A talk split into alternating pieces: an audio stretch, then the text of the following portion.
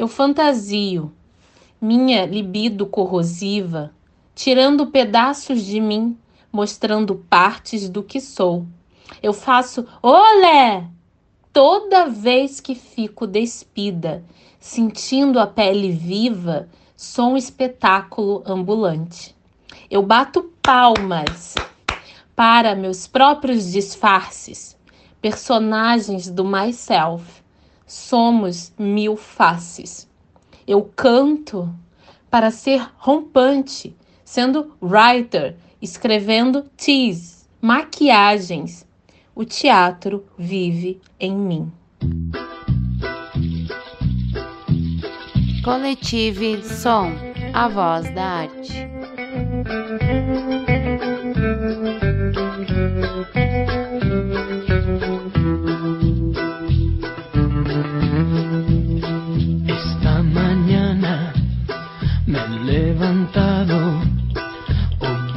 Ciao, bella ciao, bella ciao, ciao, ciao. Esta mañana me he levantado y he descubierto. Bem-vindos, ouvintes, ao Coletivo Som, a voz da arte e da cultura. Esse é o podcast do Coletivo Arte, sempre trazendo convidados ilustres e com grandes contribuições ao campo da arte e da cultura local, regional e brasileira. Aqui quem fala é Patrícia Maciel. E hoje temos texto autoral de Deni Malisca. A galeria de arte é de Silvia do Canto e o vídeo de hoje é de GMC, artista convidado do coletivo. E eu sou Luciano Chabo. Hoje o Coletivo Som recebe uma convidada muito especial, uma atriz que marcou época e faz parte da história do cinema brasileiro. Afinal, foram 42 filmes e sua atuação não ficou só nas grandes telas, não. Ela atuou na TV, em novelas, minisséries, foi jurada em programas de TV antológicos como Cassino do Chacrinha, Perdidos na Noite com Fausto Silva e no programa Silvio Santos. Também atuou no teatro, foi capa de revistas, musa na década de 70, sendo chamada de a rainha da pornochanchada, começando sua carreira na lendária Boca do Lixo em São Paulo. Em 2019, lançou sua biografia intitulada Zilda Maio para os Íntimos. Seja muito bem-vinda ao Coletivo Som, Zilda Maio. Como vai? Bom dia, boa tarde, boa noite para todas as pessoas que estão ouvindo a gente. É um prazer muito grande para mim, uma alegria muito grande ter sido convidada por vocês. Estou aqui para bater um papo, para falar um pouquinho da minha história, da minha carreira. E é muito bom, é muito bom sempre falar, tá lembrando para as pessoas que estão chegando agora querendo saber muitas coisas atrás das câmeras, na frente, mas estou aqui à disposição é, para responder o que vocês quiserem saber. Muito obrigada. Uma ótima noite, um ótimo dia, uma ótima tarde. É isso aí, pessoal. E, né, hoje, né, vamos ter essa, essa conversa, esse bate-papo antológico. Mas antes, aquele procedimento básico, né? Dá uma pausa, dá uma paradinha, tomar um cafezinho, uma aguinha e já voltamos. Esta es la historia de un guerrillero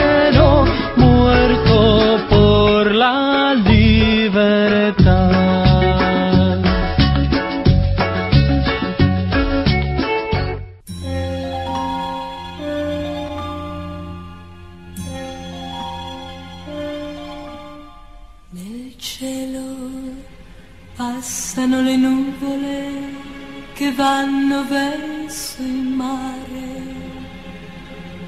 Sembrano fazzoletti bianchi che salutano il nostro amore. Dio come ti amo, non è possibile avere fra le braccia tanta felicità, baciare le tue labbra che odorano di vento, noi due innamorati come nessuno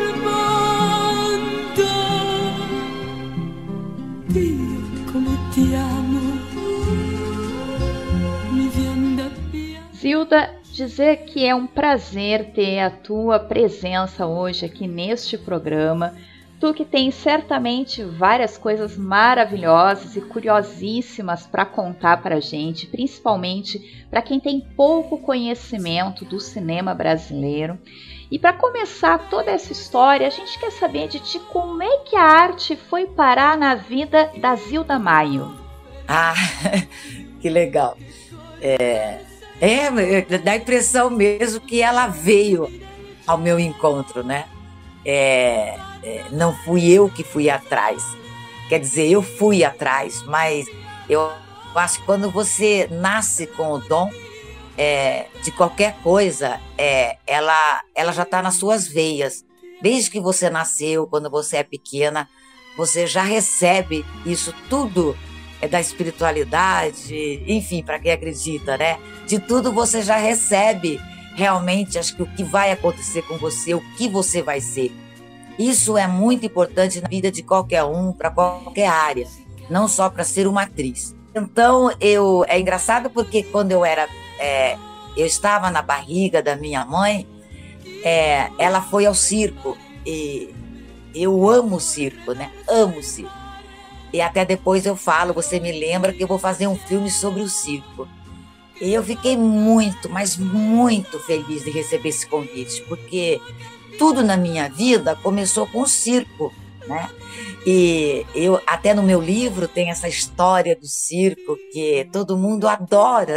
Eu brinco muito porque é, é quando a gente fala de coisas assim um exemplo, grandiosa. Aí, ninguém quase curte. Quando você fala que você se ferrou na vida, ah, todo mundo adora. Adorei a parte do Chico. Falei, lógico, eu só me ferrava, né? Então vocês adoraram. Então eu dou muita risada com isso. Eu já tenho, eu uso, é, não que eu uso muito o, o meu lado de comediante, mas eu, eu já sou nata, né? Eu, eu, tenho muita coisa do meu pai. Eu já nasci engraçada, brinco, eh, rio muito, falo muita besteira. Então, essa coisa do circo, é, é, a minha mãe foi num circo, é, ela teve oito filhos, e só é, é, é, comigo, né, quando eu estava na barriga dela, ela começou, a hora que começou o circo, ela pôs a mão na barriga e falou assim: a minha filha vai ser artista. E não tinha ultrassom na minha época, né? Ninguém sabia é, se ia ser homem ou mulher, como agora, todo mundo fica sabendo. Não, era surpresa. Ah, é homem, é mulher. Então, aí nasceu a Zilda, não Maio, mas nasceu a Zildinha. É a Zildinha que deu muito trabalho para eles. Porque eu fui muito moleque, eu fui muito da rua, eu fui muito eu, eu, eu criava tudo que você possa imaginar com, as pessoas, com as crianças, com os adolescentes. Eu mandava, eu dominava, eu brinquei muito. Eu tive uma infância maravilhosa, maravilhosa, que hoje não vão ter, infelizmente, as crianças de agora, né? Eles não sabem o que é uma galinha. Você pergunta o que é um, um frango, uma galinha, eles falam assim, é um frango assado. É muito engraçado. Por causa do celular, por causa da nova era da tecnologia. Então, mas quem tem essa história linda de criança, de infância, é um, é um espetáculo contar, que as pessoas adoram. Aí, quando ela falou, nasceu a Zilda. E eu lembro é, que ela falava muito quando começou a aparecer os bichos, os leões, essas coisas, ela quis ir embora. Falou, ai, não quero ver. E foi embora. Aí, quando eu era pequena, eu, eu sempre fui muito arteira. Eu era arteira. Muito, muito, muito, muito. Eu caía muito de, de, de, dos pés de manga, porque eu fui criada em fazenda, então eu subia nos pés de manga, é, é, eu, eu fui criada assim, com o pé no chão, é, é, chupando manga do pé, jabuticaba, tudo do pé. Nada lavava, né? Porque não tinha bactéria, não tinha nada disso. E, então, como era uma fazenda muito grande, é, é, meu pai tinha gado que ele tomava, ele tirava o leite da vaca. Então, fui criada assim, tomando leite quente da vaca todos os dias, pé no chão. Então eu, eu, eu brinquei muito. Aí eu tinha aquela turma na rua, é, porque a gente morava, depois que saiu da fazenda, foi morar na cidade. Mas era tudo perto. É, eu brincava de teatrinho, né? É, eu, eu não sabia, na verdade, é, não se falava em teatro, não se falava nada. E, mas eu tinha aquela coisa, eu, eu criava aqueles palcos, é, é, tábua, punha tábua, punha inventava um tererê lá no quintal, né, debaixo da parreira. Mãe, o- como, é que, como é que você quer, minha filha? Aí eu queria o batom de não sei quem emprestado, eu não falava blanche, falava rouge, eu queria passar o rouge. Eu queria. É, é interessante que as pessoas adoram agora saber que era rouge, que era tudo. Eu lembro muitas coisas, né, do passado. Aí eu fazia. é, a- toda a turma vinha, eu sentava naqueles lugares, a gente. Eu nem lembro que a gente falava, a gente falava, a gente ria, a gente pegava, comprava traque, né? Era traque na bombinha, soltava bombinha como se tivesse alguém tomado um tiro. Era uma incrível. E eu fazia muito isso, muito. Sem contar que brincava de casinha, brincava, jogava bola, roubava, rapava, falava rapava na época, né? Ia jogar bolinha, eu rapava a molequinha da, as bolinhas da molecada, a molecada chorava. Eu batia nos caras, os caras que mexiam comigo, falava alguma coisa. Tinha um engenho, né? Um engenho que girava, que tinha o bagaço de cano. Uma vez um menino falou não sei o que pra mim, deu uma bagaçada no, no rosto dele. Que cor do rosto dele? E hoje ele, a gente, é, até hoje, né? Ele fala, ai, eu tenho uma cicatriz no rosto da Zilda Maio. Eu falei, ah, hoje você gosta disso aí, porque é Zilda Maio, né? Porque no passado foi maior briga. Tudo foi maravilhoso. Aí brinquei muito. De menor, eu resolvi vir para São Paulo. Uma amiga minha, e eu sempre fui muito apegada à família, pai, mãe, irmão, não sei. E eu decidi, sem conhecer, saber o que era São Paulo. E vim embora. E foi um chororô muito grande, todo mundo. Minha mãe, enfim. Eu falei, ah, eu, não tinha isso na cabeça. Eu vou para ser artista. Nada disso. Eu quero ir para São Paulo. Então, por isso que eu falei para você. É uma coisa que quando você nasce com esse dom, você já você está predestinada a acontecer isso na sua vida. Alguém te leva, te leva sem você saber o caminho, o que era, o que foi, por que, que você está indo. Eu peguei um trem com essa amiga minha. Eu lembro a cor da roupa, a malinha, tudo que eu estava. E esse trem demorou, eu falo, eu, eu conto essa história no livro, eh, demorou 300, 300 horas para chegar em São Paulo, que chacoalhava. Era de madeira o banco. Eh, Eu nunca tinha andado de trem, foi a primeira vez. Quando eu desci na Estação da Luz, em São Paulo, eu fui a pé com ela quando eu atravessei a Avenida São João. Eu vi aquele formigueiro todo, eu falei, nossa, que bacana, que legal isso aqui, né? Será que eu vou conhecer tudo isso? Aí, resumindo, fui me instalar na casa da irmã dela, né? Aí fui trabalhar numa casa de família, tinha 17 anos. Eles eram professores e eram sobrados em São Paulo. São Paulo era São Paulo da Garoa. Eu acordava às 5 e meia, eu ia lavar a calçada às 5 e meia, depois eu ia na padaria. Resumindo, eu fiquei um ano, eles me adoravam. E eu fazia tudo. Eu sei fazer de tudo, não sei só, não sou só do palco, da televisão, do cinema, da tela, né, como todo mundo imagina. Graças a Deus eu sei fazer tudo. De tudo um pouco, eu sempre aprendi tudo sozinha, olhando a minha mãe, olhando todo mundo fazer a comida. Foi dessa forma que eu aprendi a fazer as coisas, né, mas com muita vontade. Aí eu trabalhei um ano, eu fazia todo o serviço, eu lavava roupa, fazia comida, servia comida. Eu lembro que tinha uns menininhos que era vizinho, tudo bonitinho, né? Eles acordavam cedinho para ver, me ver na calçada, lavando a calçada. Eu já era gostosinha, entendeu? Eu abria aquelas pernas, mas não tinha, podia deixar com a perna de fora, porque era um frio, São Paulo da Garoa. Mas já a cara, né, dos que já os molequinhos ficavam tudo olhando. E eu não dava muita bola, não, não tinha essa coisa assim. Eu era muito criança, eu era muito ingênua.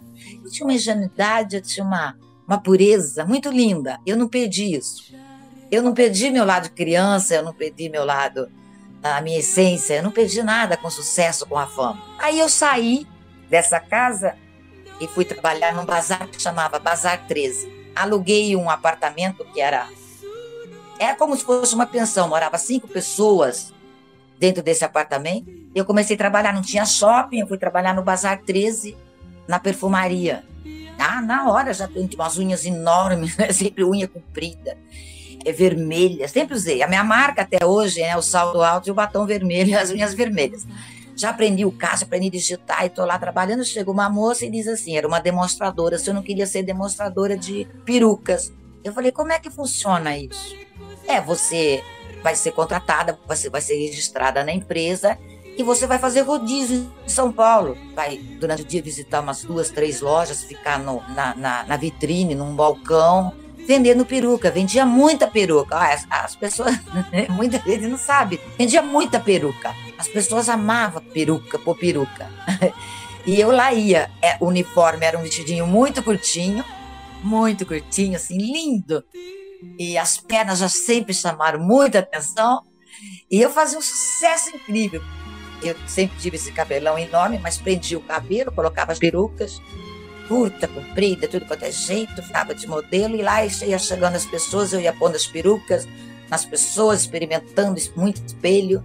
E vendia que nem água as perucas. E eu fiquei quase quatro anos. 17, 18, 19, é, quase quatro anos. Quase até 21 anos. E comecei a fazer a minha vida, né? Ganhando meu salário todo mês, eu comprava, mas sempre ajudando a minha família, sempre pensando na minha família, em todo mundo. Sempre fui assim, sempre fui, sou, né? Muito responsável, muito séria com tudo que eu faço, com o trabalho. Tem hora para eu brincar, para eu rir, para eu fazer brincadeiras, para eu falar besteira. Tem hora eu, eu sou tudo em uma mulher só. Sou muito séria, sou educada, eu sou feliz, eu, eu sou, sou chorona, eu sou bagaceira quando é preciso, eu sou qualquer coisa que queira que eu seja, no momento certo, pessoa certa, na hora certa. Aí eu resolvi sair do trabalho. Eu já tinha guardado um dinheirinho, peguei uma ponte aérea pela primeira vez e fui para o Rio de Janeiro. Eu tenho uma coisa em mim maravilhosa que eu tenho muita coragem, sou muito corajosa. Eu não tenho medo de nada, nunca tive na vida nada, nada, nada, nada. Aí fui para o Rio de Janeiro, me hospedei no hotel, fui para a praia, voltei e tal. Eu passei numa banca, comprei uma revista, eu li na revista. Precisa-se de moças para fazer um filme no Silvio Santos. Falei, ah, legal, bacana. Cheguei em São Paulo, fui direto. Aí o Miziara, né? Miziara é muito famoso da Praça Nossa. Várias meninas falaram, olha, vai, vai fazer, o Silvio Santos vai fazer um filme, chama Ninguém Segura Essas Mulheres o papel de prostituta, tem que ficar na rua, né, virando bolsinha. A Nádia Lipe, o Jesse Valadão vai chegar com o carro, explicou, né? Eu entrava muda, saía calada. Todo mundo, ah, não vou fazer não. Ah, eu já primeiro levantei o braço. Eu faço, eu quero. Imagina, não sou, tem nada a ver, vou fazer. Aliás, eu sempre defendi muito as prostitutas, né? Diz que é vida fácil. Imagina, eu fiz um filme com o Cliri Cunha, sensacional, né? O, o Rei da Boca, a gente filmou tudo na boca lá, nos hotéis onde onde tinha circulava 24 horas prostituição. Eu conversava muito com elas. É uma vida muito triste, realmente. Bom, enfim, aí eu fui, ele, ele falou assim, então tá, marcou o dia da, da, filmagem, cheguei no dia da filmagem, eu nem sabia o que era, onde estava a câmera, não sabia nada, só via aqueles holofotes enormes, assim, tô lá, vestidinho curtinho, as muito forte, estava postada assim num poste, ele explicou como era a cena, fez a cena, aí ele chegou para mim e falou: Zilda, você fala? Eu nunca mais parei de falar até hoje. Aí foi isso. Fiz essa cena, fiquei muito feliz, voltei dirigindo, muito feliz. Aí me convidaram para ser telemoça do Silvio Santos. Telemoça é aquela coisa que você ficava, também entrava muda, saía calada. Do lado da televisão, do lado da geladeira, do lado da moto. Ai, todo mundo, a Zilda, a Zilda está na televisão, tá, tá, tá, tá, um ano de telemoça. Aí, essa época, as boates de São Paulo eram riquíssimas, funcionavam assim, shows grandiosos, onde os famosos, a frequência era muito grande, só quem tinha muito dinheiro. E eu fui para essa boate fazer um show com a Zélia Martins, era o cheio de fora, cheio de correntes. Aí, o Silvio Santos, que me mandou embora. Eu fiquei muito sem chão quando ele mandou embora. falei, meu Deus, é tudo na minha vida que eu quero, enfim. Mas aí o Davi Cardoso foi para essa boate, assistiu o show e me viu. Aí me convidou para fazer o filme Peso, que foi bom. Agora fala bombando, né? Era estourava, né? Foi um estouro do cinema nacional na época. Eu fiz com a Helena Ramos, é o Agnaldo Raiol, Davi Cardoso, a Rutinete Moraes, filmamos tudo na chácara do Agnaldo Raiol fez um papel incrível. E o Davi Cardoso pegou uma foto minha. O Cinema Marabá, vocês devem saber, aqui em São Paulo, na, é na, na Ipiranga com a São João. É o maior movimento, né? É o coração de São Paulo. É um prédio.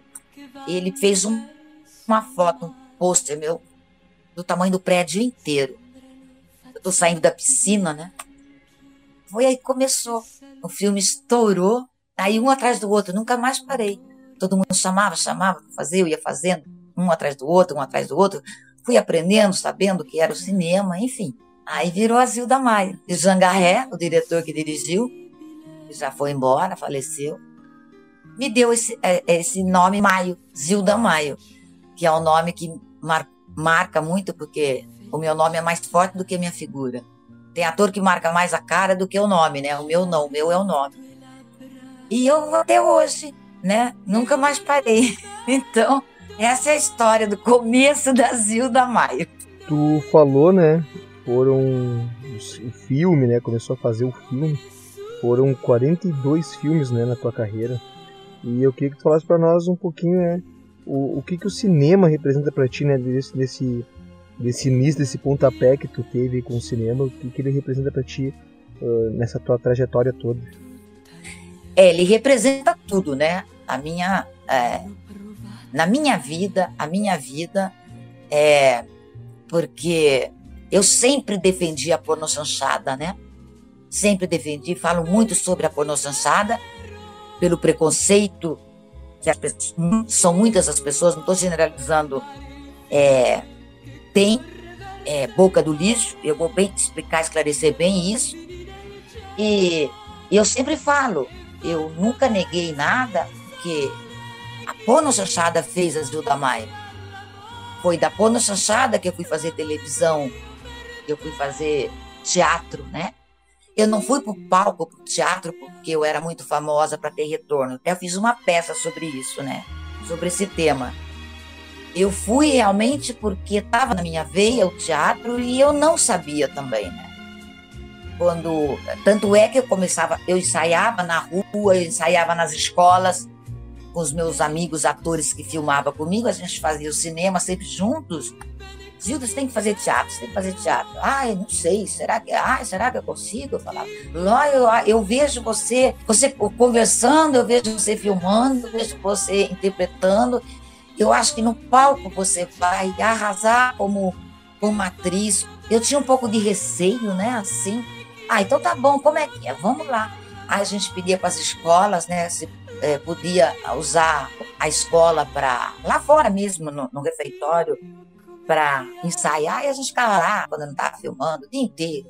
Ensaia e faz é, laboratório e faz tudo que você possa imaginar, dava texto, lia o texto, corava, e comecei, comecei, comecei, e, e, comecei a aprender, né, muito, muito, muito, muito com o França, é um ator maravilhoso, é, a gente se fala, tá, ele mora em Santos, ele chama, é, é, o França é um personagem que ele fez que ficou eterno para mim, entendeu?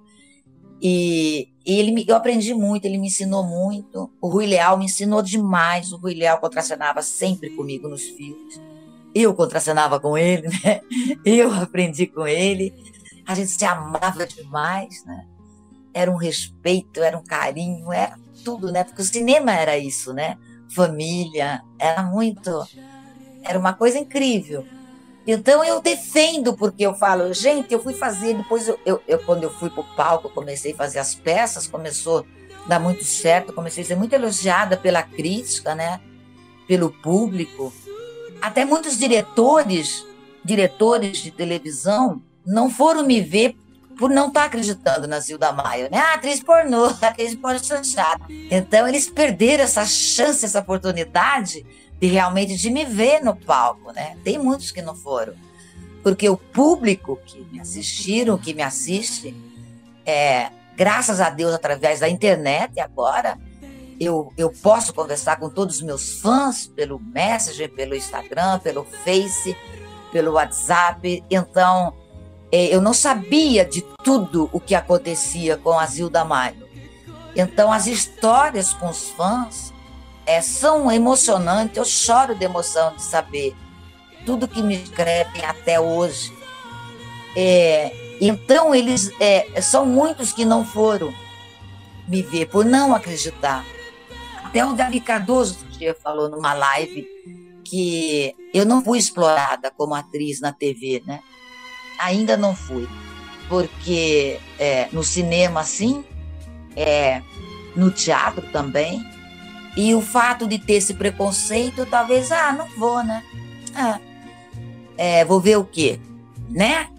Então perderam a chance, né? Foi uma coisa que quando os críticos, as pessoas falavam, comentavam, começaram a comentar. Eu dava show no, no palco, né? Principalmente como comediante na comédia, né? Então os diretores que me dirigiram, eu sou eu sou grata assim a todas as pessoas do teatro, do cinema, que trabalhar, que eu trabalhei com eles, né, que me deram a oportunidade, a chance de, de mostrar o meu talento, a minha garra, a minha força. E o, o Davi Cardoso sempre me elogiou a minha disciplina, sempre no horário certo, é, com o texto na ponta da língua, sempre maquiada, sempre à disposição. Nunca fui encrenqueira, nunca dei trabalho para produtor, diretor nenhum, de nada, nunca dei trabalho, graças a Deus. Então, os diretores falavam, Zilda, no, no livro, né? Você vai ler meu livro, você vai ver. A Zilda, o Chico Cavalcante falava muito isso. A Zilda não precisa ser dirigida no cinema. Você joga ela na frente da câmera, ela faz o que ela quer. Você, os fotógrafos adoram me fotografar. Você não precisa mandar você fazer nada. Pega a câmera e você engole a câmera e fica ótimo, fica tudo bem. Então, como você perguntou lá no começo, é dom, é coisa de Deus, né? Claro que você aprende, você vai aprendendo, você vai tendo conhecimento, você vai conhecendo as pessoas, tudo, você vai é, se encaixando, mas quando você tem isso em você, ninguém tira, ninguém consegue te dar rasteira, porque é seu, né? É seu isso. Então foi isso que aconteceu, né? Aí depois eu fui para o palco e sempre falando da Porno Sansada a vida inteira e defendendo. Né? Tem um amigo meu jornalista, que é o Renato Fernandes, ele fala assim, eu amo você, você é minha preferida, porque você defende a pornochanchada, você explica tão bem, você fala tão bem. São muitas pessoas que às vezes condena, é, não, é, não, não quer falar que fez. Imagina, eu, eu tiro o chapéu milhões de vezes, eu tenho muito orgulho, eu tenho uma honra incrível de ter feito, de ter, é, ser a Zilda Mai, todos os trabalhos que eu fiz, tudo que a oportunidade. Eu fiz a minissérie do Valcir Carrasco, Filhos do Sol, que eu fui para o Peru fazer essa minissérie. São coisas que ontem eu postei uma foto e eu disse, né? É, eu disse isso, que Deus sempre me deu muita chance e eu sempre soube agarrar essa chance. Então, até eu termino, faça você isso também. Né? Não tenha medo. Eu nunca tive medo de nada. Entrar em rio, rio, mar, mato, e, e filmava. Então, por isso que o cinema, ele é tudo para mim o cinema é a magia de tudo, né? A magia, quando as pessoas vai te ver no telão e a maioria pensa que é só glamour, né? Você tá lá, linda, maravilhosa, né? Depende, depende dos personagens também que você faz, né? Mas atrás disso, não foi assim só glamour fazer 42 filmes. É um trabalho de que eu reconheço que eu corri muito risco. Era 20 horas, 25 horas, era no meio do mato, sendo mordida de pernilongo, de borrachudo, podia no meio do rio, rio sujo, caía e voltava, e, e, e às vezes demorava muito porque era uma câmera só, né? Não era som direto, você dublava, depois eu jogava minha voz em cima. Então, é, demorava muito. Você, o técnico fazia. Eu aprendi a fazer luz, aprendi a montar fio, aprendi a fazer tudo porque você fazia um take, coloca a câmera e faz uma luz, você fala. Para fazer outro take, mudava toda a luz, então isso demorava demais, né? Muito. Então, é, eu falo para as pessoas que é, foi um recuo, por exemplo, fazer 42 filmes é um trabalho que eu fiz de, ah, ela foi lá, é fácil filmar, né? Que linda, gostou. Não, peraí. Então, quando reprisa todos os meus filmes no YouTube, na internet, não tinha internet. Eu tenho direito, porque eu não quero nada de ninguém. É um direito meu, que é um trabalho que eu fiz é, 40 anos, 42 filmes, e, e, e, e não me pagam. E eu não recebo o que eu tenho direito, entendeu? Então, todo mundo ganha muito dinheiro em cima da minha imagem, quando eu era jovem e agora também, é, do meu nome, né? Porque é TV fechada, todo mundo ganha porque tem comercial, enfim. E os jovens de agora amam assistir os filmes do passado, a Porno Chachá. Ama. Tanto é que tudo, eu não vou citar o nome, mas toda semana passa filme meu, toda semana você sai na rua, é, vai abastecer. Ah, passou um filme teu ontem, Silda Maio. Conta a história, o nome do filme, todo dia lá no meu Messenger. Assisti um filme teu ontem, no tal lugar, assisti um filme, assisti um filme, assisti um filme.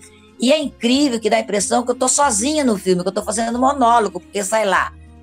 Filme tal com Zilda Maio, porque sabe que eu vendo muito, eu sempre vendi muito. E essa coisa de eu, que eu vendia muito, eu não sabia, eu não tinha empresário, eu não tinha um bom, eu não tinha conhecimento nenhum. eu não tinha um bom é, assessor, porque senão é, é, eu não sabia o quanto eu estava valendo, entendeu? Então ganhamos cachê muito baixo, né? Não era mercado para o ator, que nem agora, ganhar muito também. Então, essa coisa aconteceu muito. Eu, eu, fui, eu fui sabendo tudo depois, né? Tanto é que eu fiz uma live do dia é, com a Tatiana. Ela, ela disse, porque eu fui pesquisar a sua vida e, e você realmente era convidada para fazer muitos filmes porque a pedido do público, do público, a pedido do público, porque iam no cinema para ver a Zilda Mata. Então você saiu uma, uma matéria muito linda outro dia, a menina que valia ouro e não sabia. Então, por isso o cinema nacional. Então, a, a, a, voltando, a TV, ela te dá a oportunidade de divulgação, de mídia, né? para você ter muito, todo mundo te dá valor, né? As pessoas dão valor porque apareceu na TV. Aí, ah, ficou nua. Ah, fez pôr chanchada, entendeu? É. Alguém pode fazer uma crítica.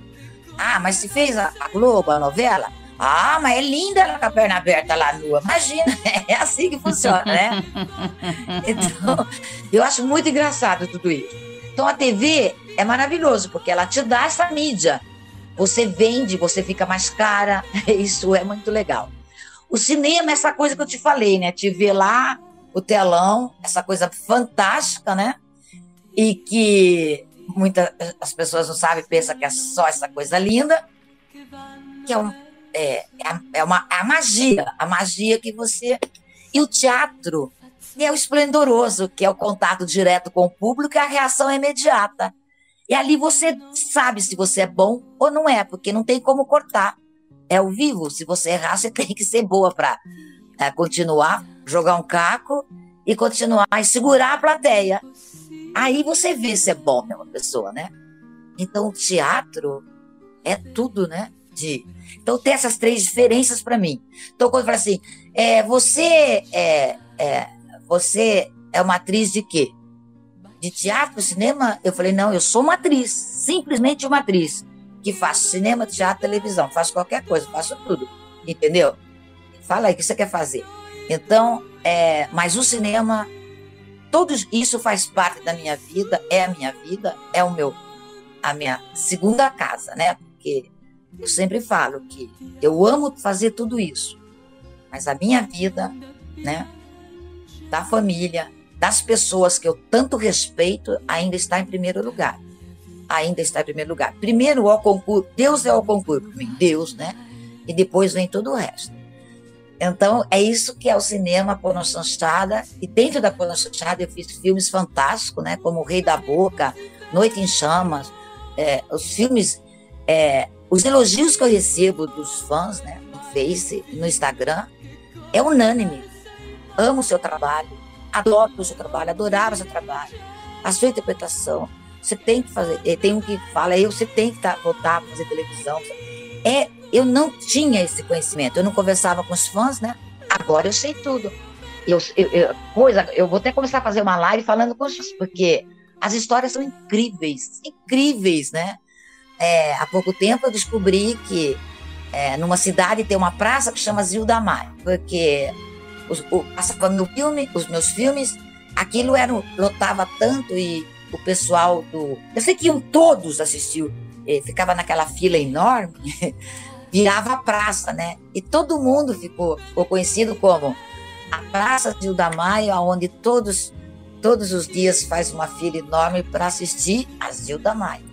Um do Rio de Janeiro também fez um comentário que eles iam no cinema para ver a Zilda Maia. Aí adorava o salto alto, batom vermelho, e eles queriam que a namorada ficasse igual. Então pedia para ela usar o salto alto e o batom vermelho. Aí saiu, aí depois se encontrava os amigos falavam assim, e aí, ficou igual a Gilda Maia? Ah, não fica, bem, ela é única. Umas coisas fantásticas que eu escuto agora. E são de pessoas da minha idade, né, que iam. Ai, porque eu falsificava meu documento para te ver. Então, história linda. É muita história, é muita coisa boa, é muito. Cinema, obrigada, né, por toda minha gratidão. Então é isso, cinema, teatro, televisão é é tudo de, de maravilhoso, somente para quem faz, né, quem vai assistir, quem é uma coisa esplendorosa. Essa até aí é a minha história no cinema, no teatro e na televisão. Zilda, olha só, conta pra gente, é, é importante, porque tem muita gente que não sabe exatamente o que, que é a pornochanchada e também o que, que é esse termo boca do lixo. Conta para os nossos ouvintes que não conhecem exatamente essa trajetória do cinema brasileiro. Então, é, a pornochanchada, ela, ela começou é, nos anos 70, né? E o que, que aconteceu com a porno chanchada? Ela foi, apesar desse preconceito falado que é porno chanchada, a crítica do cinema brasileiro é, não curtia esse tipo de filme. Para a sociedade era uma porrada na época, né? Então eles achavam que tinha que ter um público restrito para ver esse tipo de filme, tipo entre aspas, né, que eles falavam, é, mulheres nuas, censura, época da censura, época da ditadura. Como isso acontecia, né? Como isso fazer sucesso? Então ela conseguiu fazer esse tirada a chanchada que vinha lá dos anos 40, 50. Ele fez uma junção com a e achando que o nudez era pornográfico, a pornografia. Aí ele, eles colocaram porno chanchada. Aí veja bem, quando eu explico, são, eu não estou generalizando, mas são muitas as pessoas, acho que a maioria, não sabem discernir a porno chanchada da pornografia. Então, a porno chanchada era simulação, era faz de conta. Sexo faz de conta. Ninguém fazia sexo de verdade, ninguém fazia nada para valer, sem fala. E a pornografia foi depois que apareceu, que matou a pornochanchada no cinema, que é o sexo explícito, que ninguém quis fazer. É a minha época, as atrizes, atores, entendeu? Alguns fizeram e assumiram. Eu acho bacana, assumiu, assumiu. Você tem que assumir o que você faz. Não tem que ficar escondendo, ficar, não fiz, querer. O que você fez é pro resto da vida. É sua, é, você fez. Então você tem que assumir tudo que você fez na vida. Porque o tempo vai passar, é assim que funciona.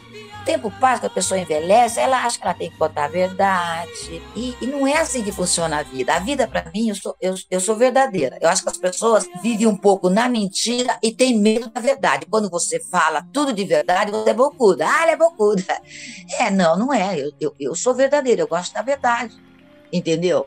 A mentira está nos sete pecados capitais. Eu acho que mentir, eu detesto mentir, eu não minto nada. Então eu, eu falo, eu conto e, e tudo bem.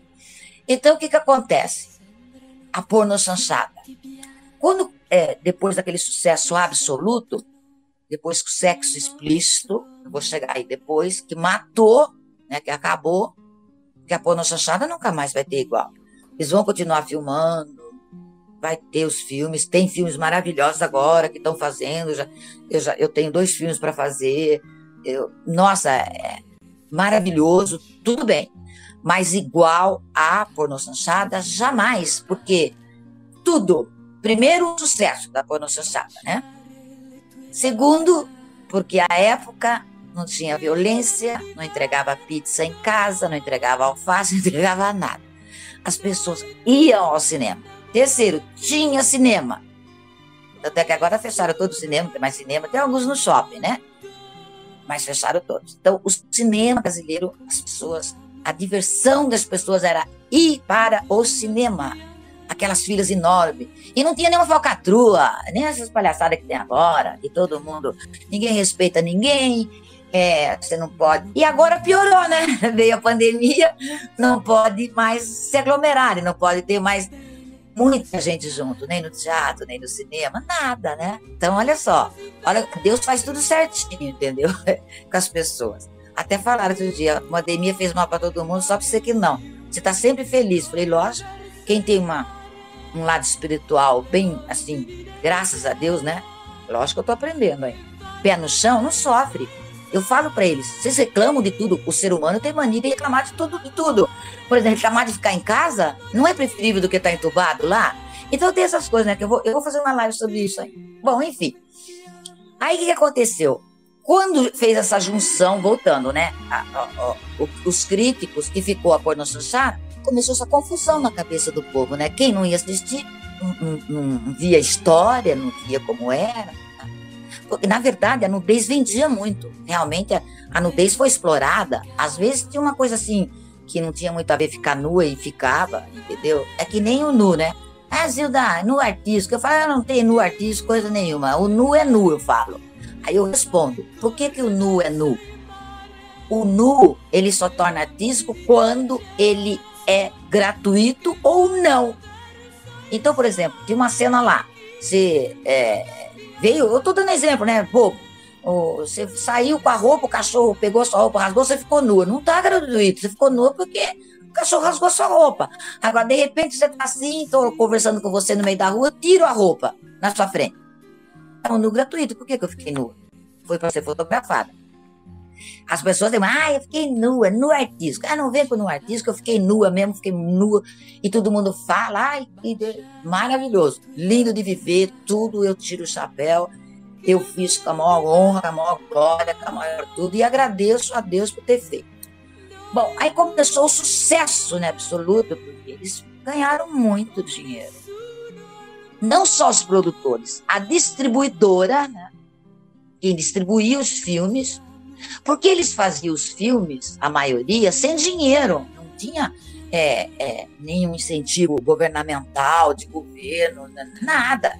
Teve a Embrafilme, que foi restrito para não sei quem, não sei que lá, mas o resto era na porrada mesmo. Só que tinha tanta bilheteria, né? Que a gente, né? Lógico, levava esse público fantástico. Agora votar ficou por necessário. E eu sofri esse preconceito pra caramba. Não com as pessoas, com os fãs, ao contrário. Apesar que até hoje, outro dia um cara perguntou: Você fazia sexo de verdade, Zilda? E tava respondendo tudo por você agora, tá bom, né? Papai, expliquei tudo, né? Eu brinco, né? Dou muita risada assim. Ô, oh, como que vai ficar alguma coisa dura na hora de, de fazer a cena, cara? Monte de luz em cima do C, só se você for voyeur demais, né? Gosta desses tarados que gosta de ver é, um tras Não, não é isso, bem. Com respeito à equipe, muita luz, muita câmera, tudo. Pelo amor de Deus, horário, dinheiro. E outro, filme, o que, que era preocupante? O rolo de filme custava muito caro. Aquilo era o rolo valia mais qualquer ator, qualquer, qualquer vida ali, o, o produtor, o rolo de filme. Tanto é que não podia uh, cortar, tinha que ser tudo de prima. Comigo era de prima porque eu fazia de primeira, entendeu? Mas se cortava, tinha um diretor, vou falar dele, Oswaldo Oliveira, eu morria de ir. Ele enlouquecia, entendeu? Com o negócio do, do, dos filmes. É, então, veja bem, aí é, esse sucesso absoluto da Porta Chachada e, e, muita gente, e eles tinham essa preocupação em relação de, de fazer rápido, né? Os filmes, um menos de um mês fazia um filme. Às vezes eu fazia dois filmes no mês para realmente ter esse retorno, que ganhava muito dinheiro. Aí começou a crítica do cinema a porno chanchada da boca do lixo. Vou chegar na boca do lixo. Por que, que é a boca do lixo? Então, quando eu explico da pornoçada, do preconceito que eu tive também, esse preconceito eu sofri não com as pessoas, não. Com o público de jeito nenhum. Eu sou muito respeitado. Com a televisão, para fazer, perdi três novelas porque eu fazia pornoçada. Bom, enfim, já falei, já fui capa de, do UOL por causa disso. Eu nunca tinha, eu, no, no livro eu não revelei isso. Aí o que, que acontece? O que, que é a boca do lixo? A boca do lixo, porque a Rua do Triunfo, onde tinha todas as distribuidoras é, é, a, de cinema, onde os artistas se encontravam, era Hollywood do Brasil, era mini Hollywood do Brasil, do, do, do, no Brasil. E todo mundo se encontrava, e, e, e já, já, era convidado, o próximo filme já era seu, você encontrava com os artistas, os técnicos do mundo, os diretores, Rua do Triunfo. E a Rua do Triunfo tinha, entendeu? Esse reduto de prostituição. Que não foi a prostituição que chegou no cinema, foi o cinema que chegou na prostituição, porque o cinema sempre foi esse reduto de prostituição na Rua do Triunfo, na, na, na, não só na rua, mas ali naquele local do centro, entendeu? Era de muita prostituição, onde tinha todos os hotelecos, os lugares aonde eles faziam é, os programas onde tinha o reduto de prostituição. Era ali na Boca do Lixo. E ali foi instalado todas as uh, os prédios, os escritórios, entendeu? Uh, cinematográfico do cinema. Então assuntou. Como a Boca do Lixo era esse reduto, decidiram colocar cinema porno chanchada da boca do lixo. Ele não é coisa nenhuma da boca do lixo, porque que boca do lixo é essa? Só saiu coisa boa dali. Fez a Zilda Maia, fez um monte de gente, entendeu? E as pessoas misturam, não tem nada a ver uma coisa com outra, né? A boca do lixo. Que lixo? Vai ver se é prostituta para ver se é lixo, que é bom para tosse. Mas pegou. Então todo mundo.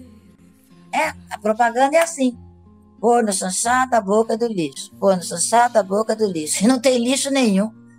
Lixo é quem cria na cabeça né, o preconceito, o tabu que sempre vai existir, nunca vai acabar. Né? Julgar as pessoas sem conhecer, sem saber o que ela está no coração, o que leva dentro dela, o que, que ela faz, o que, que ela não faz, o que ela pensa, como que ela age, o caráter dela, a índole da pessoa. A todo mundo julga, não é assim? Julga, julga. Né? Eu não julgo ninguém.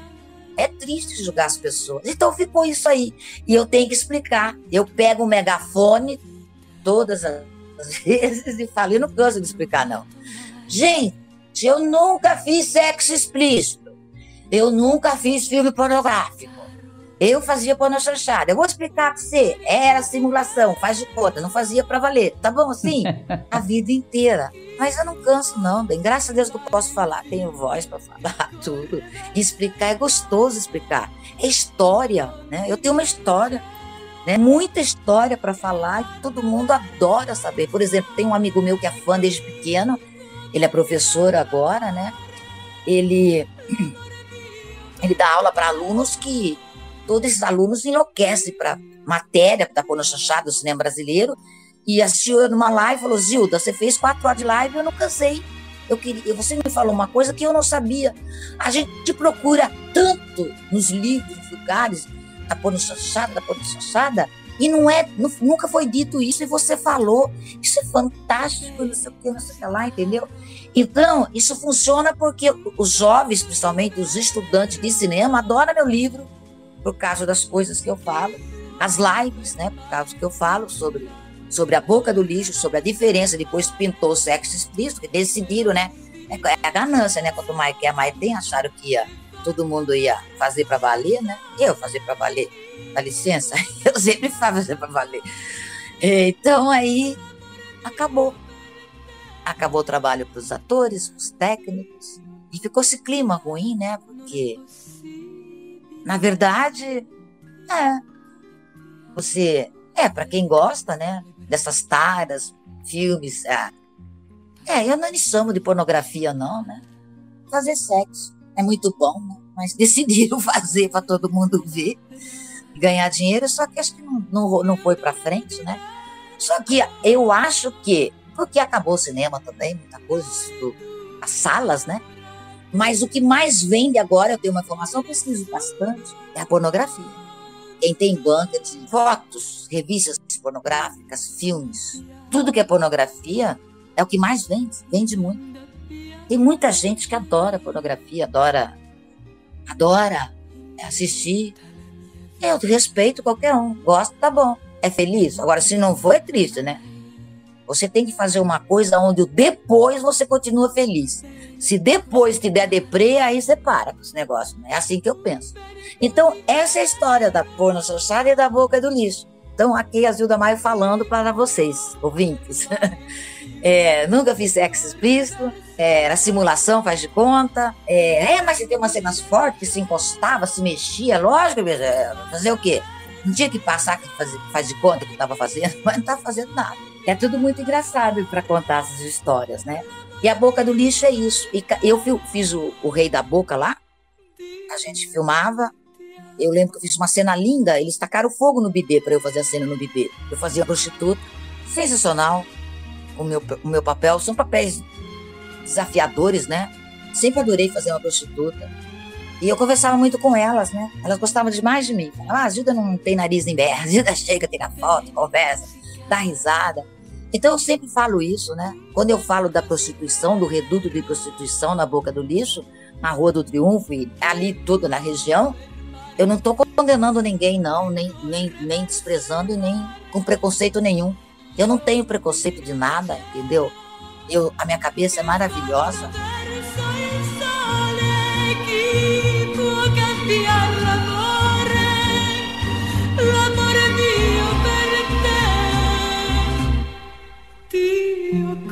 Ti amo. Dio come ti amo.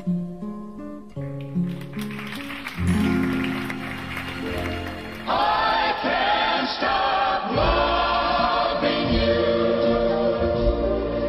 I've made up my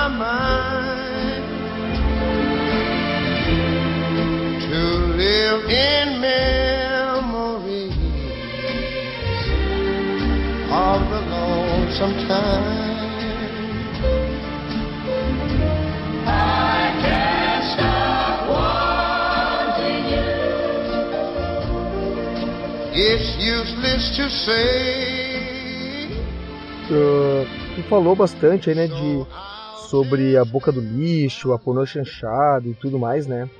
E, mas a gente sabe que tu virou musa no Brasil, né? Mas sempre tem um outro lado da história. Uh, eu queria saber se chegou a sofrer preconceito. É, eu tive sim. Eu tive preconceito, mas não foi com, é, é, com a parte dos fãs, das pessoas que me curtem. Tá, tem algum ainda, né? Como eu disse, que acha que você fez. Pergunta se você fazia sexo pra valer. Ah, você fez pornografia, né? Você fez filme pornográfico, não fez? Tá bom, vou explicar tudo, entendeu? Aí fico explicando. Outro dia um amigo meu falou: a Júlia tem um saco, ela fica explicando, fala, dá uma barrada logo no cara. Eu morro de. Eu falo, não, bem, deixa, eu é legal explicar, deixa, deixa eu explicar. Então, é, o preconceito, na verdade, que eu sofri é, foi para fazer novela. É, é, não assim, claro, eu fiz algumas minisséries, realmente eu fiz, mas é, é como eu disse lá no começo, né, são muitos os diretores, autores que não foram me ver por não acreditar por causa da Pono Chanchada, não chamar você para fazer a novela por causa de Pono Chanchada. É, eu lembro que a Globo me ligou uma vez e ela disse assim que eu tinha um papel para fazer numa novela tal. Aí ela falou, você fez muita pornô chanchada, né, Zilda? Eu falei, não, eu, eu faço bem. É o meu trabalho maravilhoso. Eu faço. Eu... Aí não me chamaram. Tudo que foi dito já nem satisfação deu. Então eu sentia isso, né? É, ligado a porno chanchada. Eu, é, eu até fiz uma live que eu revelei isso, eu não falei no livro. Deu uma matéria, eu fui capa da UOL, por causa que eu revelo que eu fui cortada de uma novela, por causa da, da porno chanchada. Então, isso, é, infelizmente, eu sofri também pra, por causa da porno chanchada. Agora não tem mais isso, né? Porque nem no cinema, é, o cinema moderno que estão fazendo agora, que são todos os jovens, né? É, são poucas as pessoas da minha época que, que continuam filmando. Até eu acho que eles têm que dar é, valor para chamar essas pessoas que continuam. Você nunca deixa de ator. Você continua eternamente sendo ator, você só fica sem trabalho. É, com talento, então acho que essas pessoas têm que também serem chamadas, convidadas, porque fazem teatro, é uma luta no teatro, né? É, é, quem faz teatro fora da mídia é muito difícil. Tem gente que só vai ver global no, teatro, não vai ver outras peças. E, e o stand-up que estão explodindo. Isso também existe. Então, mas eu acho que agora até estava conversando muito, fiz uma entrevista outro dia, a gente, nós falamos sobre isso, que realmente não está é, tendo esse preconceito para fazer a novela e para porque tem uma atriz, eu não lembro o nome dela, tá fazendo um filme é, um filme super legal, assim, de pessoas de nome, e que fez sexo explícito. E, e tem muita gente também que é, fez a televisão, fez novela, que fizeram cinema, porno chanchada, entendeu? E agora eles estão mais assim, parece que mais a menos, chamando mais as pessoas. Eu acho que, não sei se está acabando um pouco isso, é, deixa para lá tantas coisas acontecendo e que realmente eles dependem de atores bons. Eu também estou vendo dessa maneira, eu acho que tomara, né? Tomara quando eu estava no auge da fama, eu tive. Tive esse preconceito, sim. eu fui cortada pelo menos de umas três novelas para fazer, é, por causa da porno chanchada, entendeu? E não tem nada de porno chanchada. Era uma, é uma atriz, o Damai, fazendo cinema, teatro, televisão, fazendo vários filmes, porque tem o dom, está trabalhando, precisa trabalhar. Enfim, essas coisas as pessoas não vê. Elas vê tipo assim, né? É, elas vê um, um, o marketing, né? Uma outra coisa em relação a vender ou não vai vender. Eu falo outro dia, né? Eu falei, não lembro se foi numa live ou uma postagem que eu fiz, né? É, é, é, com o autor, eu não lembro mais ou menos, mas acho que foi isso que eu falei, né? Que as pessoas não têm ideia o quanto eu vendo, até hoje. Até hoje eu vendo muito, tudo que eu faço, assim, é, explode de bombar, né? E, é, é, as pessoas é, curtem muito, né, o meu trabalho, a minha pessoa, o que eu falo, o meu jeito, enfim. Eu, eu comecei a ver que algumas pessoas já começaram a descobrir o quanto eu vendo, começaram a me chamar para fazer trabalhos, filmes, entendeu? Porque eu comecei a falar também, entendeu? Eu comecei a falar bastante, falei, olha, eu sou uma atriz que é, eu tô bem, graças a Deus, é, fisicamente, minha, tudo. Eu tô, eu tô sempre muito bem. Eu a, sempre adorei fazer papéis, sempre papéis a gostosa, gostosa, gostosa. Eu não tô reclamando, graças a Deus que ainda me chama de gostosa, porque eu acho que me chamasse mais, né? Eu ia ficar um pouco triste. Mas eu faço, me dá qualquer papel para eu fazer, sabe? Me põe numa novela, tô aqui à disposição. É, qualquer papel, é um papel assim que eu penso muito nisso, né? Pessoa da roça, uma pessoa do, do morro, uma pessoa uma trambiqueira, uma, uma. Sabe? Tem uns papéis assim maravilhosos você fazer, de ficar feia, de ficar linda, de ficar de qualquer jeito, entendeu? É, mas sempre me deram papéis assim. Eu, eu acho muito engraçado. Claro que são papéis fortes, eu, eu sou grata a isso. Mas eu acho engraçado. A louca, sempre a louca. Ah, louca, papel de louca, dá pra da mãe. É porque eu faço bem o papel de louca. Mas me dá um outro papel também que é, sem ser o, a louca ou a gostosa, é, uma mãe, uma, uma. Eu não fiz uma mãe no Chico Cavalcante, até o, Fabrício, que é o filho dele, que agora é produtor, diretor, ele sempre fazia o meu filhinho pequenininho, lindo de viver. Eu tenho uma cena linda, esqueci de mandar para você, uma cena linda é, do, do, do filme que eu fiz com o Chico Cavalcante, e ele fazia meu filho, maravilhosa. Eu, a gente morava numa. É, o casal era muito pobre, né? E, olha só, é, ele, eles era, ele era engraxate, ela dona de casa, mora, é, passava muita necessidade de alimentação, um monte de coisa, né?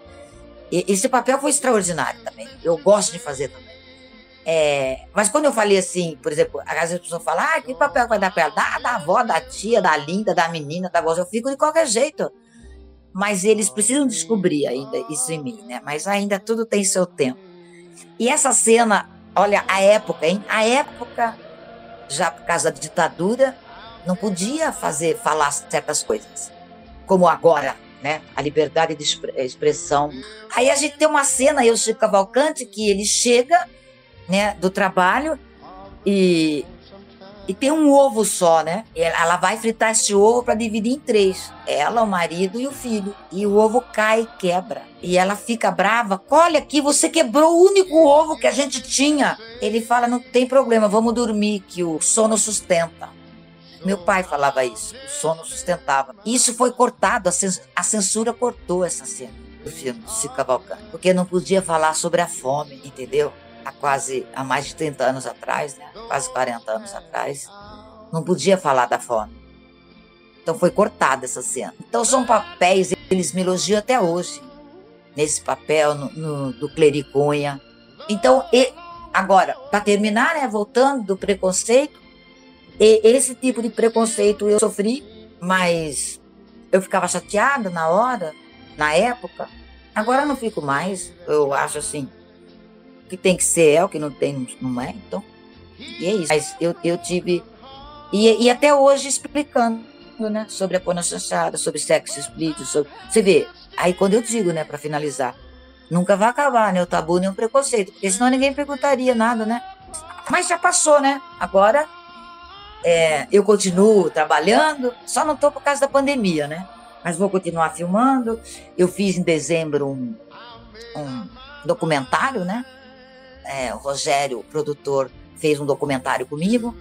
E agora tem um, fui convidado para fazer um filme que é o Circo Encantado. Vai falar do circo, o circo que viaja, né? Viajava, né? Pobrezinho, que não tem apoio nenhum, né? Só na prefeitura local, que não são esses circos grandiosos, né? Então vai falar sobre isso. E eu vou fazer esse filme. Então eu fiquei muito feliz por causa da minha história do circo, né? Tudo. É, a minha história, porque quando eu era pequena, isso eu não falei, falei da minha mãe, né? Que ela falava.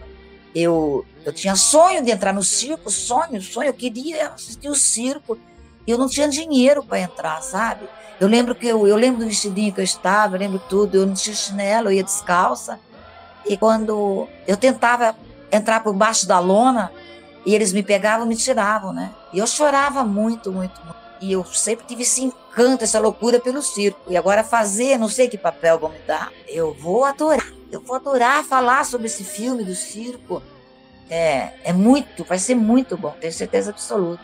Gilda, e tu também comentou, né, que tu teve essas negativas com a questão das novelas, mas a gente sabe que tu teve a possibilidade de trabalhar com alguns programas icônicos da televisão, né, como o próprio Cassino do Chacrinha e o Perdidos na Noite. Conta pra gente como é que foi essa experiência tão interessante. Ah, sim, vou contar. Então, é, apesar do preconceito de fazer novela, é quando fala de o preconceito de fazer novela é se afirmar, ficar lá, né? Como muitos ficaram e ficam, né? Enfim. É, mas você vê, eu ainda fiz a, a Irmã Catarina, a, que é a minissérie do Ronaldo Ciambrone. Eu fiz Filhos do Sol, do Valcir Carrasco, no Peru, com Raul Gazola. É, foi uma minissérie linda, maravilhosa, maravilhosa. Meu, eu, eu com Otton Bastos, o Otton Bastos fazia um grande papel. E, então era assim, por exemplo, essa minissérie Filhos do Sol conta a história do Peru, né? A, a, maravilha, as energias dos incas, essa coisa da espiritualidade, todo mundo zen, né? Todo mundo assim, né?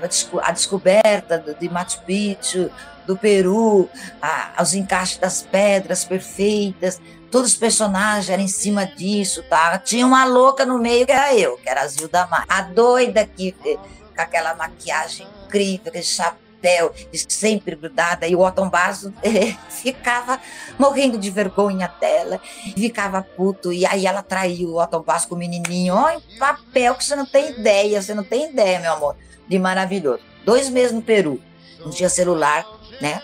A gente ficou lá no Peru, foi uma coisa incrível. E fiz a, a Angélica na TV Cultura, personagem incrível também. Eu fiz várias minisséries, fiz uma outra também do Ronaldo, não esqueci o nome da minissérie. Até filmou aquele ator Gerson Brenner, que sofreu, levou um tiro, não foi? É o Gerson Brenner, né? Isso mesmo. Eu fiz é, uma minissérie, uma outra minissérie do Ronaldo Sambrano com ele. Então eu fiz é, muitas coisas que passa até hoje que as pessoas comentam muito sobre o meu trabalho, sobre o personagem que eu fiz. Agora, é, o Chacrinha, tudo que você citou aí, o que eu fiz foi o seguinte. Eu fui, eu fiz o Barros de Alencar na época, eu fui, fiquei quatro anos como jurada Barros de Alencar. Era um sucesso absoluto e não era a nível nacional, né? Depois que ficou tudo a nível nacional, as, as emissoras. Eu fiz o Barros de Alencar, o júri, foi um sucesso absoluto. Eu e o Rui Zapata, a gente era o sucesso do programa, também não sabia. Eu fiz o Bolinha, várias vezes, Júlio. Eu fiz o Raul Gil, eu fiz é, vários programas no Gugu Liberato, eu fiz o Jô Soares, é, fazia a garota do Zezinho, não sei se tem na internet, fazia os programas Silvio Santos, tudo que tinha de júri, eu era convidada para fazer, Hebe Camargo, e o Chacrinha, porque ele teve uma época que ele gravou muito aqui no, no estúdio da Bandeirantes, no, no teatro, Teatro Bandeirantes, e eu fazia toda semana o júri do Chacrinha. E depois, quando ele foi para o Rio, eu também fui algumas vezes para o Rio fazer o júri. Mas foi assim, tudo era muito bom, né? É, quando eu falo de televisão, é sucesso absoluto. Não, todo mundo te vê, não tem quem não te vê. Você pode fazer qualquer emissora. Te vi no programa tal, te vi no canal tal. O Chacrinha é assim, todo mundo sabe como era o Chacrinha, como ele era atrás do bastidor. Quieto, assim, não conversava muito. Aquilo era um grande personagem, uma grande alegria, né? Não vai ter nunca mais igual ele.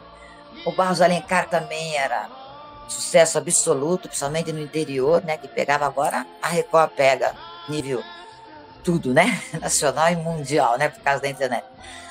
Mas o Bolinha, todos os programas que teve auditório, eu fui convidada, eu fiz o tempo todo por causa de todos os filmes que eu fiz da Pona Chassada, Zilda Maio, atriz do cinema nacional. Todos esses filmes, todo esse sucesso que me levaram para todos esses programas de TV, para todas as capas de revistas, para todas as capas de jornais. Eu era capa todos os dias. Tinha um jornal aqui chamado Notícias Populares, ele que a turma falava que espremia, saía sangue, eu ria tanto. Ficou essa marca, né?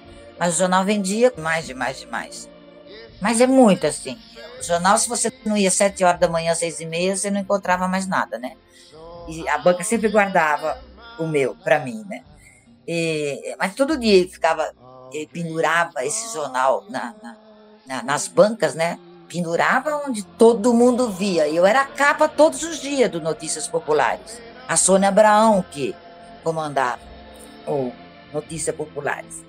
Folha da Tarde, Folha de São Paulo, é, o Estado de São Paulo, tudo. Eu caí, acho que nas graças do, do arquivo, né, desses jornais, dessas pessoas que, que comandava, porque eu fui muito fotografada, né? Eu fui muito fotografada. E eu tenho uma coisa boa, graças a Deus, também de fotografar bem, né? As fotos, sempre as fotos saíam assim incríveis e, e, e os fotógrafos tiravam muita foto minha me dava todas as fotos.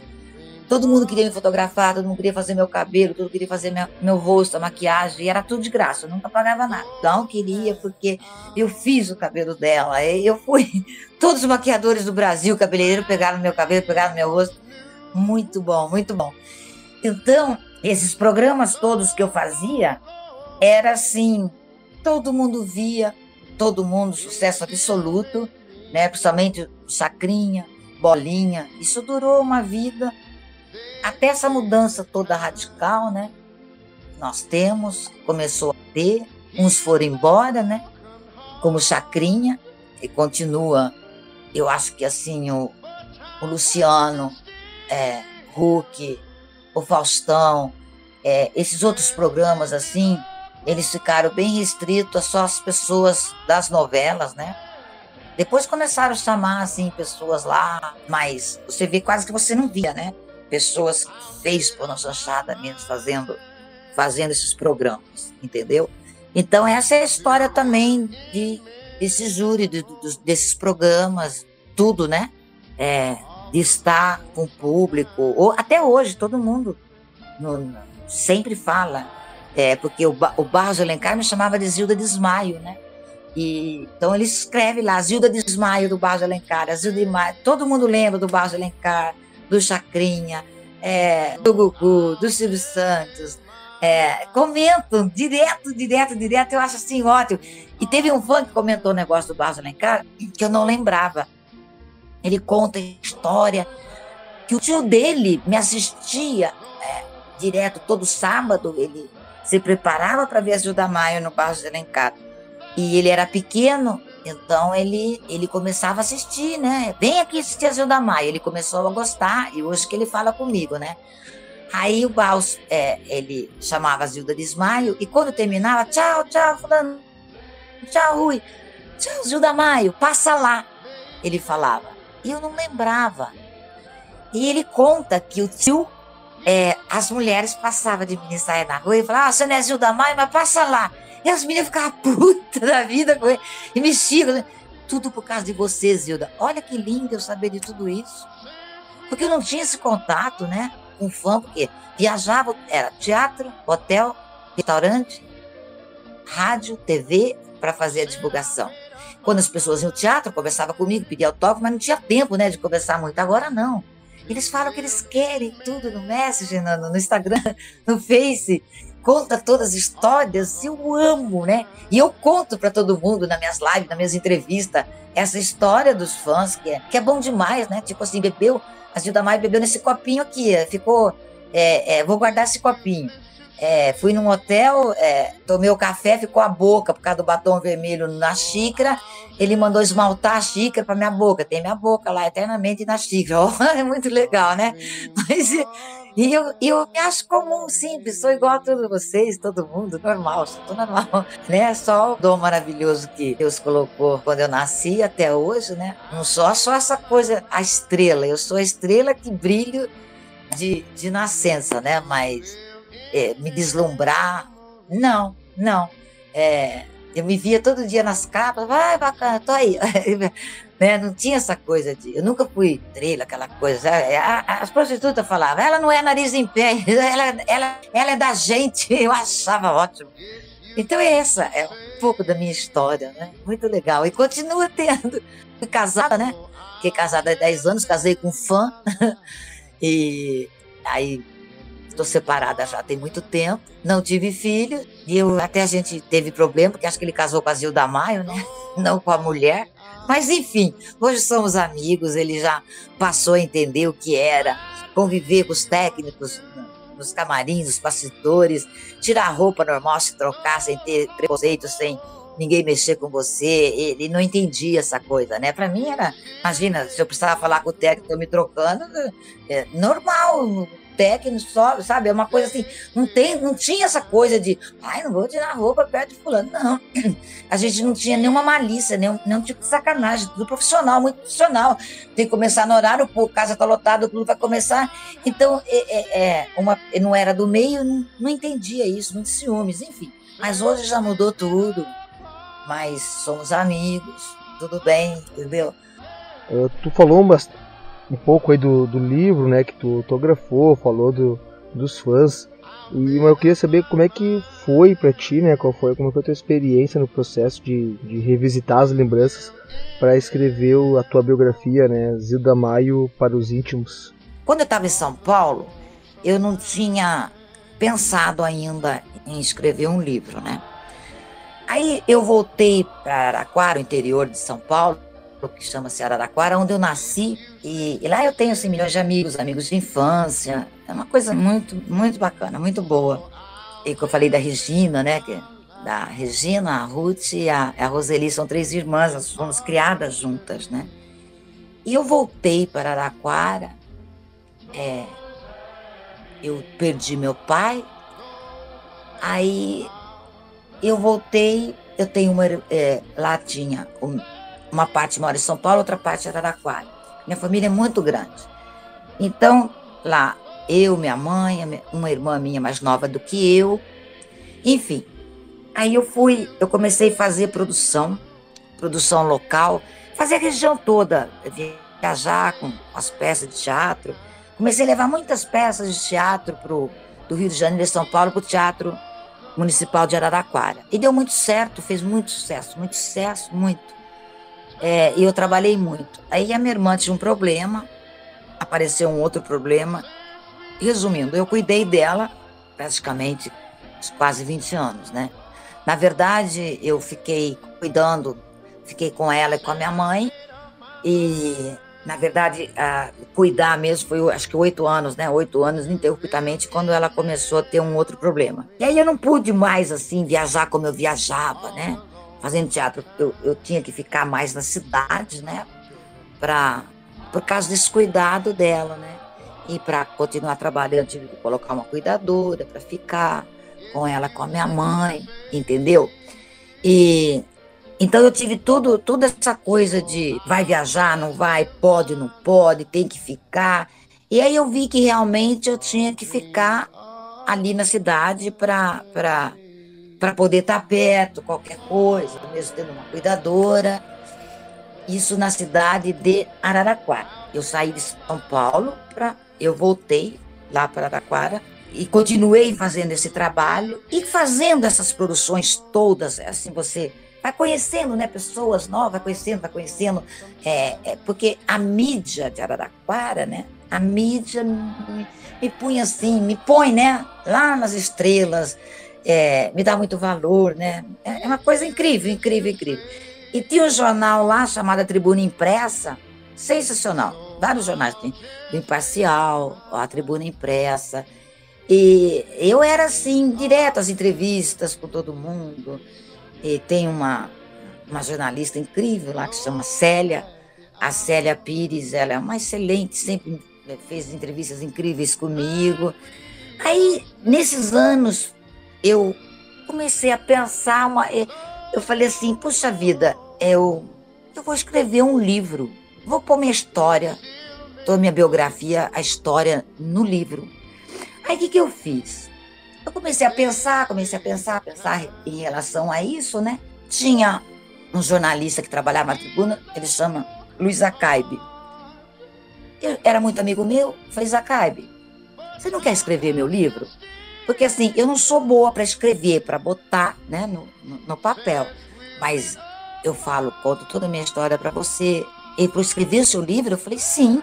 Falei, Nossa, eu vou enlouquecer, claro. Então tá. Como começou? E por que demorou? Eu sou uma das atrizes da época, de todas, que tem maior acervo do cinema brasileiro. Ninguém guardou o que eu guardei. Ninguém tem, ninguém tem mesmo, porque eu conversei com todas. Eles conversam, os, os repórteres ligam, ah, eu joguei tudo fora, ah, não tem. Eu guardei tudo que você possa imaginar. Tudo, tudo, tudo, tudo eu guardei. Todas as revistas, sempre dois, três, entendeu? Duas, duas revistas iguais. Duas. Eu tenho os, os, os pôsteres dos filmes, né? Tem até os selinhos originais, tem tudo original. Muita foto, muita foto. Eu tenho prateleiras e prateleiras baús e baús superlotados. Demora meses para você ver tudo aquilo. Aí eu comecei a juntar tudo, né? Todas as fitas, tudo. Ele ficou tão enlouquecido com a minha história, a gente se encontrava todos os dias. Ele gravava, né? Eu ainda não tinha esse celular que bomba até agora, né? Celular. Começamos, cada dia gravava um pouquinho e eu fui levando meu material para ele. Cada dia eu levava um pouco. Ele ia separando. Resumindo, ele fez uma pesquisa fantástica, né? Ele foi muito feliz no escrever o livro. Ele fez uma pesquisa assim com todos os produtores, diretores, autores, já tinha internet, né? Do Brasil que trabalharam comigo, do cinema, enfim. Ele tirou é, depoimentos de muitas pessoas, de muitas pessoas. Ele ficou rico o livro, né? Ele é muito bem escrito e, e, ele é um livro que as pessoas falam que ele é gostoso de ler, porque você começa e já quer acabar, não quer parar. E viaja comigo, diz que na hora que eu vou pro trem, ele. Ai, eu viajei, ai, eu chorei. Ai, eu dei risada, muita risada. Ai, eu chorei. Então, é, isso é muito legal. Aí, ele foi fotografar. E nós tivemos um trabalho assim, porque para escrever o livro, a gente teve uma outra história, né? Que tá com outro livro a história.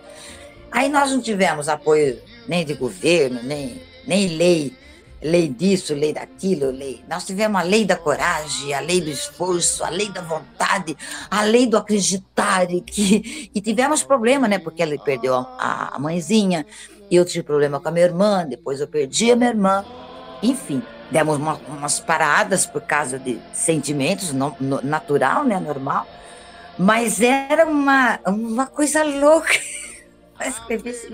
Escaneia a foto e carrega a foto e carrega para aquelas pastas, põe todas as fotos, aquilo pesa 300 quilos, e carrega, e abre baú, e põe máscara, e põe luva, e carrega, e vai, e volta, e leva. Ah, isso aqui é demais. Ah, isso aqui é fantástico. Ah, e, e, sente, e se encontra, e vai, escreve, e grava, e lê, escaneia. Ele comprou uma máquina de escanear, escanear. Olha, foi quase 10 anos, bem, entre as paradas, entre. Aí Passava os anos, eu ia lendo de novo. Falava, ah, Isaac, tira isso aqui, não quero pôr. Mas tá, ficou louca? Não. Eu mudei de opinião. Eu pensava assim, não penso mais agora. E é bacana você poder ser capaz de ser assim, né? Mudar, por exemplo. Vou dar um exemplo. Você vota em alguém e depois se arrepende, né? Tem que assumir que se arrepende. E o que aconteceu? Eu tive esse cuidado com o público quem ia ler meu livro? Eu, o que eu queria? Eu não queria que as pessoas me vissem o glamour. Ele é inteirinho de foto. Eu só não fiz colorido porque não tinha dinheiro. Era muito caro. As fotos, ele é do começo ao fim de fotos. Muitas fotos. Mas se eu colocasse tudo, ia ter um livro de um bilhão de páginas. Aí ninguém vai ler. Então, é, eu, eu, eu pensava assim, as pessoas que leem, eu quero que elas aquelas, porque como é um livro verdadeiro, ele tem, ele tem conteúdo, as pessoas, né, conteúdo é verdadeiro, e, e que as pessoas curte, né? Gosta, nossa, adorei ver, né? Eu tive esse cuidado, por isso que demorou. Eu não coloquei, ah, bota essa foto aí. Ah, escreve aí, fiz 42. Não foi assim. Então é lindo a história de ter escrito o, o, o livro. Essa é a história mais fantástica. Porque, por exemplo, cada foto coerente, contundente com a história. Você começa eu quando nasci, né? A fotinha de bebê, a única foto que eu tenho de bebê. Minha mãe que me arrumava, os vestidinhos que fazia, entendeu? Começa assim. As pessoas já têm um impacto. Ai, que bebê lindo. Aí, aí depois, eu, eu, eu, esse cuidado que nós dois tivemos, eu e o Zacaibe, foi trabalhoso. Foi muito trabalhoso. Demorou anos para montar o livro. Zá, então é assim, ó. Falar da família, tem que ter a foto da família. Falar do meu começo, tem que ter a foto do começo eu tinha tudo. É quando as pessoas ligam com algum trabalho, falam, ah, tudo que pede para você, você tem. Não é possível. Ai, eu quero fazer um filme assim, ela usa um vestido transparente, vai estar tá nua. E eu tenho esse vestido pintado à mão. Fotográfico, ah, não acredito que você tem. Aí ela era pintora. Eu tenho uma foto que eu estou pintando. Parece que eu sou bailarina. Não é possível, tudo que pede você, você tem. Eu nunca vi isso. Falei, é, demora um pouco, né? Demora, assim, um dia, dois dias para eu achar tudo. Silda, a gente já está se encaminhando para o final deste podcast e gostaríamos de saber de ti quais são os teus planos agora para o futuro, a médio prazo, até o final do ano, para o início do ano que vem. O que tu tem aí em mente? Então, a gente tem em mente tudo. Fé, esperança. A gente tem, tá sempre esperando melhor. Eu, né? Tô sempre esperando o melhor, graças a Deus. Eu acho assim que é, a gente não está podendo se programar por causa da pandemia, né? Porque quando está programado para dar continuidade, reabrir alguma coisa, fecha tudo de novo. Agora que chegou em São Paulo a tal variante, já ia liberar tudo, agora já vai fechar tudo de novo. A gente está nesse impasse de, de, de, expectativa de esperar. É, não tem uma outra saída. E, então, por exemplo, eu, eu já tenho dois filmes que eu fui convidada para fazer que eu te contei do, do, do, do, do circo.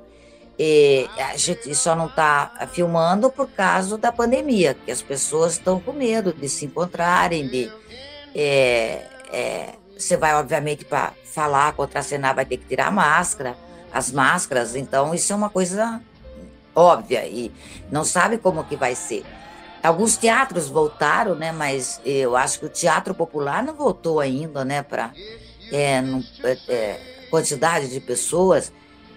Então, é, os meus planos, eles são sempre o que eu gosto de fazer. Continuar fazendo cinema, teatro e televisão, é, continuar dando entrevistas é, é, com as pessoas é, que me procuram. Sempre eu estou totalmente à disposição e disposta para falar com muita alegria. Sempre adoro, eu adoro ser convidada para continuar trabalhando, né? Eu preciso trabalhar.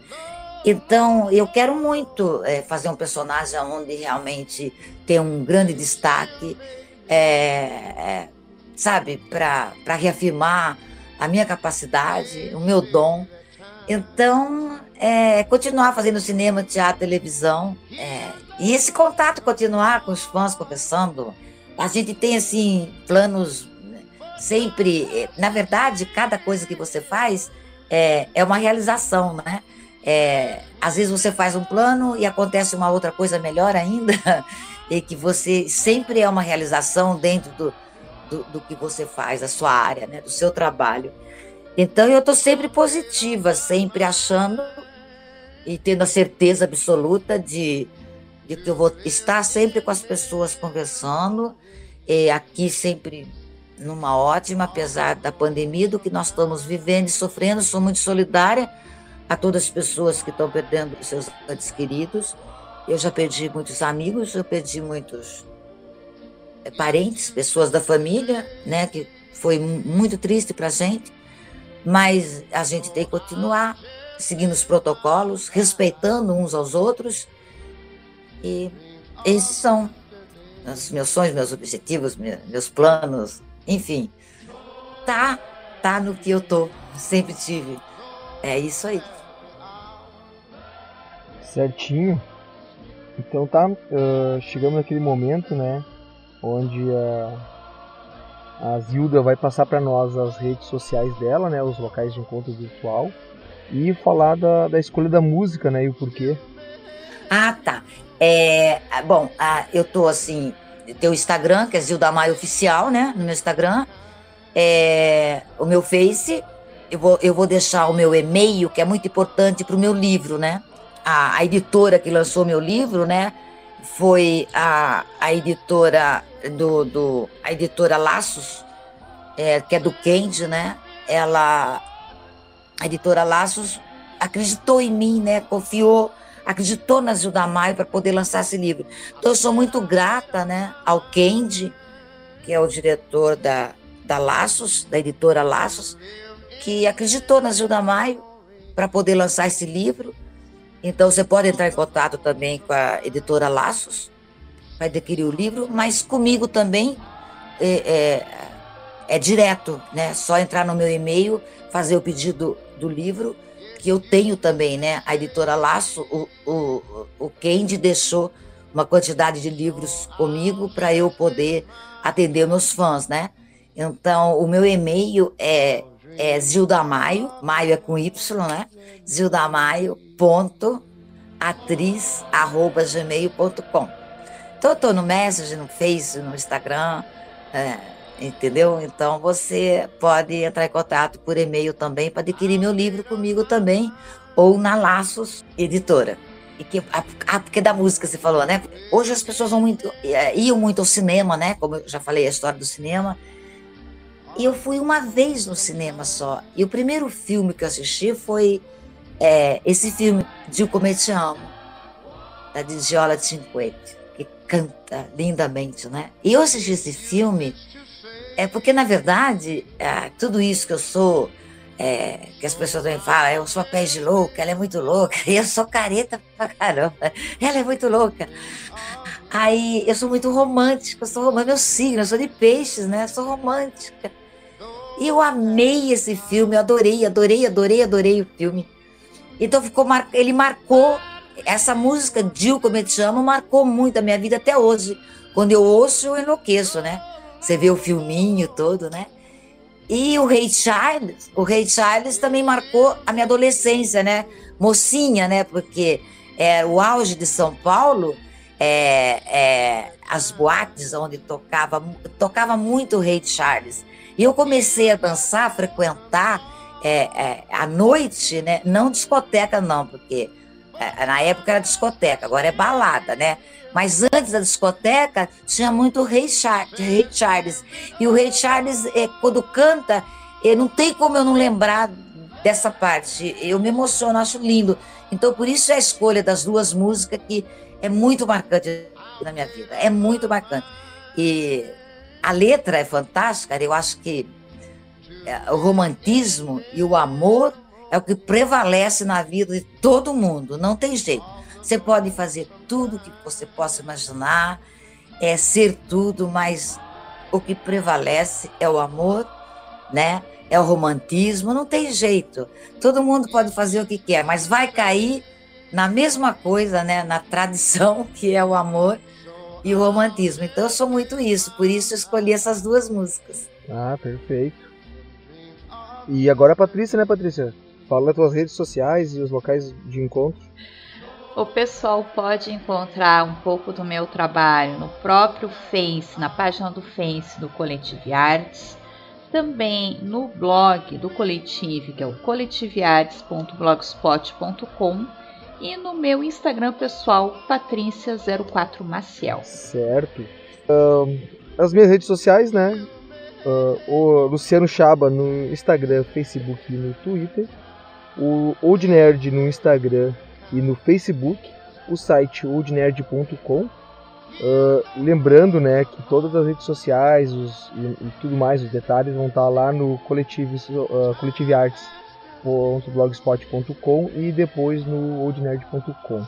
E deixar aí uh, mais uma vez a indicação de, de alguns podcasts aí da, da nossa rede, né? uh, especial do Tex, né, dois, dois podcasts no mesmo dia, para quem quiser ouvir, que é fã ou quer conhecer um pouco. É só acessar lá o coletivearts.blogspot.com e dar uma entrada lá no Old Nerd, né? E passear lá pelos, pelos vídeos, pelos podcasts, pelo conteúdo. Nós estamos com bastante coisa, até uh, ensaio fotográfico, listas de música, agora playlists e tudo mais. Eu amei estar falando com vocês, amei, amei, amei, tô amando. Agradeço do fundo do meu coração. Era isso, agradecer profundamente a participação da Zilda, foi um enorme prazer. E agradecer também a participação dos nossos ouvintes que acompanharam o nosso podcast, dessa nossa conversa tão maravilhosa até o final. Muito obrigada. Isso aí, um abraço para todos e até mais.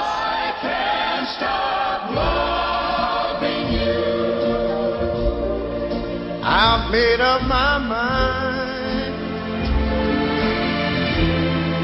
To live in memories of the lonesome time.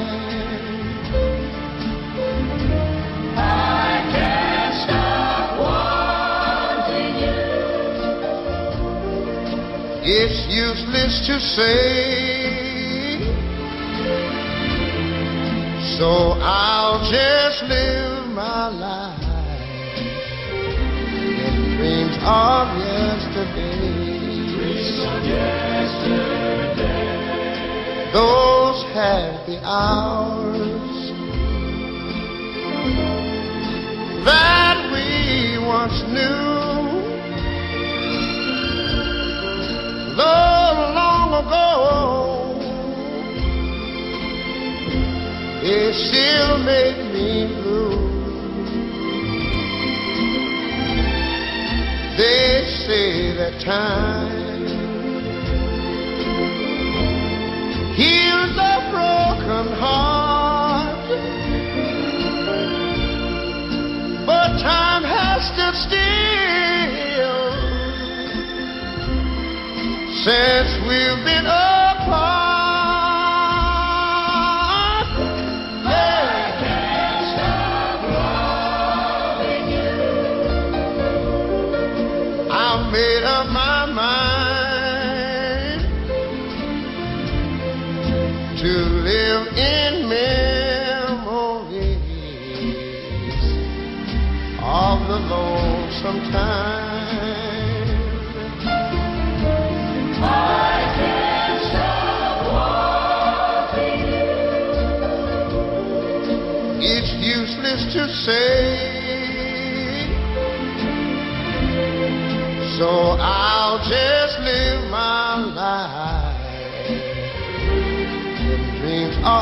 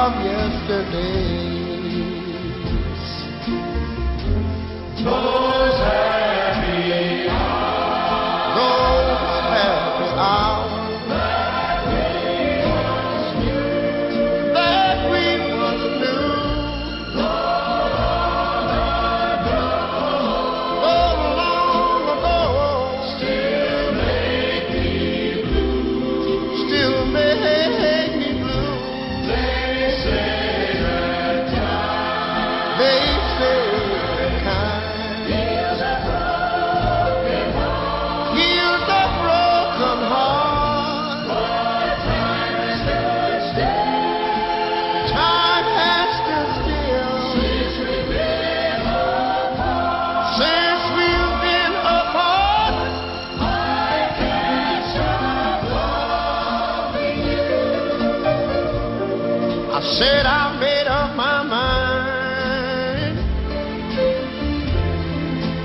to live in memories of the lonesome time. Sing the song, children. I loving you. It's useless to say. So I'll just live my life of dreams of yesterday. Oh, yeah.